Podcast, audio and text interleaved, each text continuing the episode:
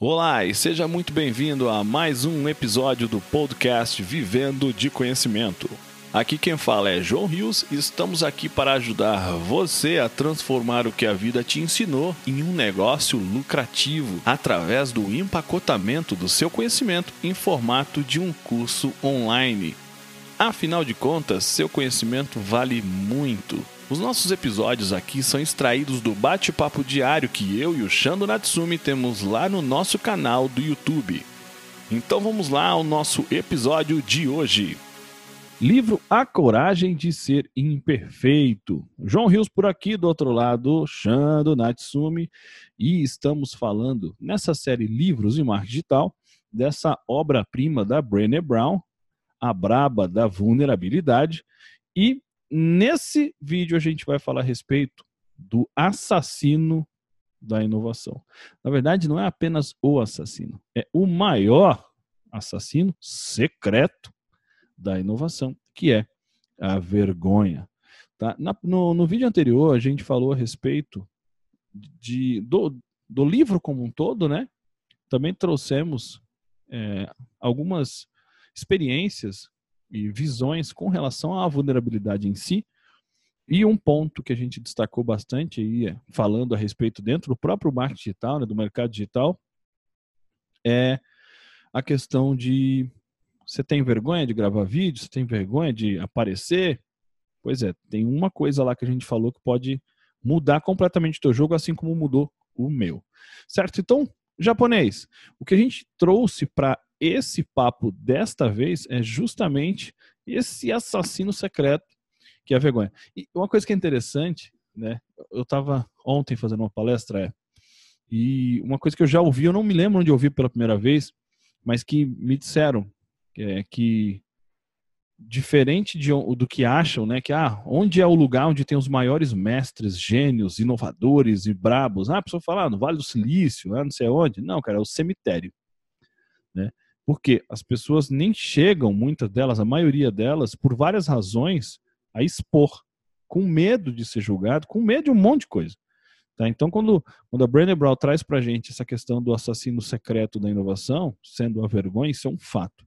Então, Shando Natsumi chega junto, fala a respeito disso, depois a gente traz um pouco sobre essa visão para o marketing digital. Vamos embora.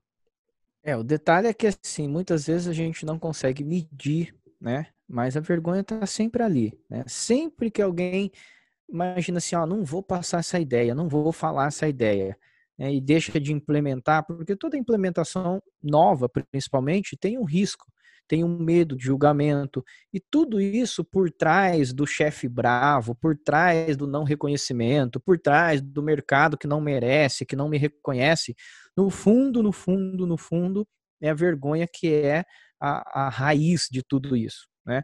E aí, claro, né, a receita para o fracasso é a vergonha se transforma em medo e o medo conduz à aversão ao risco, por isso que está matando a inovação, e a aversão ao risco aniquila a inovação. Olha só que caminho interessante, né? É você pega na começa com a vergonha, se transforma no medo e aí fica, toma aquela aversão ao risco, nós já até falamos aqui no, num dos livros aqui no canal, que é o Rápido e Devagar, essa aversão ao risco, e aí, óbvio, para que, que eu vou arriscar? Para que, que eu vou passar vergonha? Para que, que eu vou ser julgado? E aí eu paro de fazer o que seria uma inovação. Né? Esse é um caminho também dos nossos sabotadores. Né? A, a nossa mente é fértil para essa questão da vergonha. Você vai arriscar alguma coisa, falar, rapaz, você não precisa disso, ó, não faz isso, né? E aí o cientista não associou nada de positivo, não há registros de que a vergonha seja um recurso útil para qualquer comportamento saudável. Olha só que interessante, Isso né? é brabo, né? Nada não serve para é, nada, ela tá lá nada, só para te infernizar e te travar.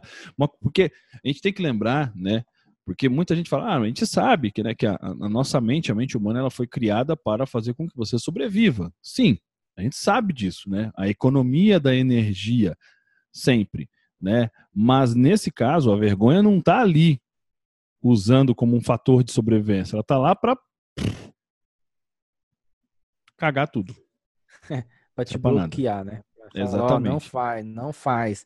E a gente sempre fala, né? É porque nós fomos conduzidos a isso. O, quando o João fala desse instinto de sobrevivência, muitas vezes lá na sua infância, por um jeito que você foi criado, ou pelas condições, ou até por pessoas em torno, o que que acontece? Você se sabotava a essa exposição, você se sabotava a, a, tentativa de fazer diferente, porque o seu medo de ser julgado, de ser oprimido, reprimido, era muito maior do que qualquer tentativa.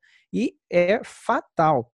Pessoas que tiveram criações muito rígidas, elas têm mais dificuldade de inovar, porque toda hora ela era punida com algo que não viesse do padrão. Não já... inventa, moleque. Não inventa isso, né? Perfeito. Né? Não Perfeito. inventa, moleque. O que, que você está inventando? É, isso é um grande problema. Né? Isso é, é, é importante para todos, principalmente aqueles que são ou serão pais, né? Não inventa, menino. Que, que não inventa o quê? Bora inventar, né? entender o porquê da invenção é óbvio que dá mais trabalho do que falar para inventar. Mas é ali que você não está coibindo algo que pode ser maravilhoso.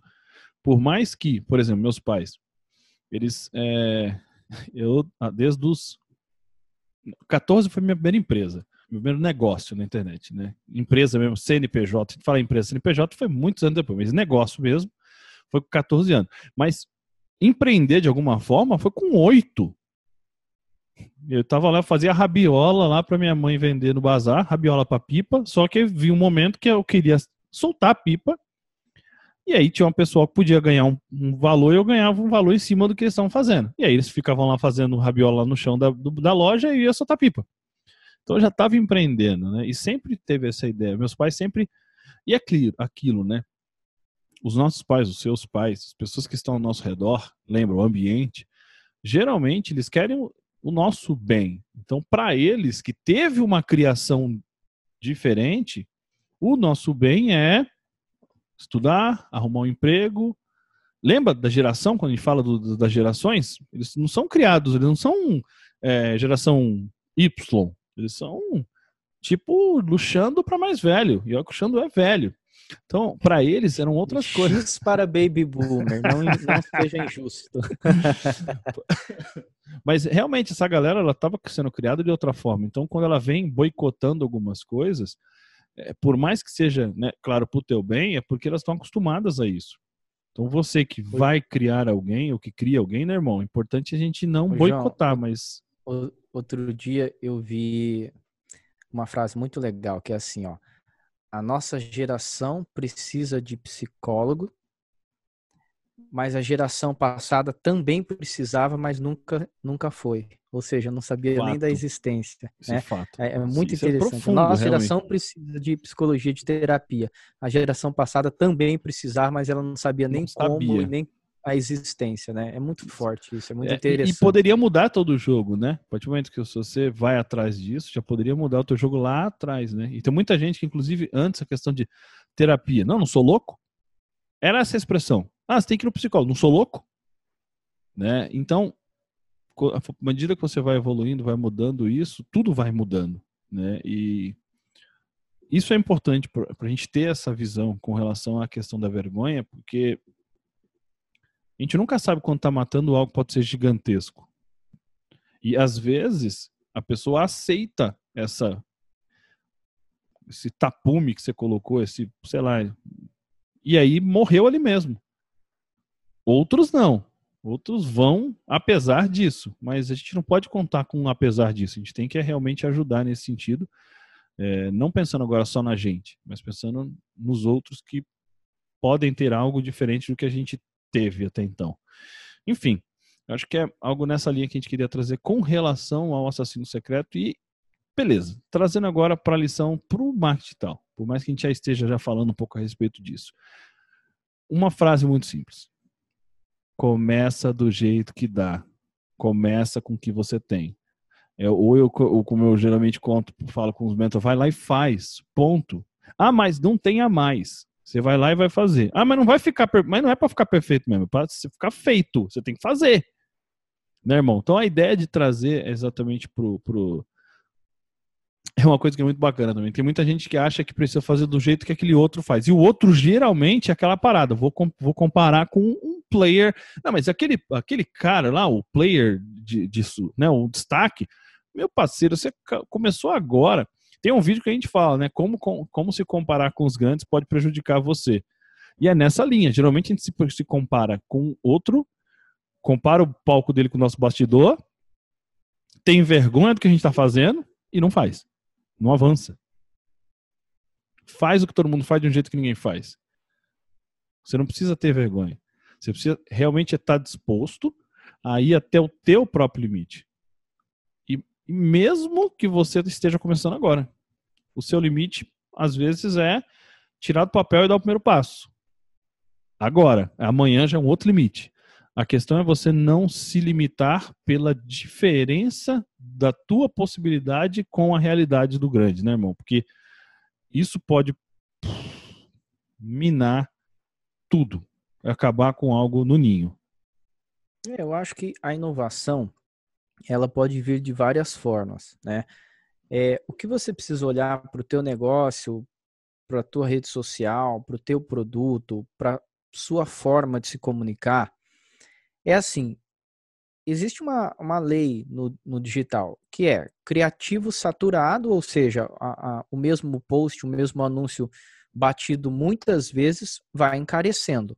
E aí demanda do quê? De você fazer algo diferente, algo que chame atenção, algo que aumente lá o, CTA, algo que faça com que a pessoa realmente olha que diferente que ele está fazendo.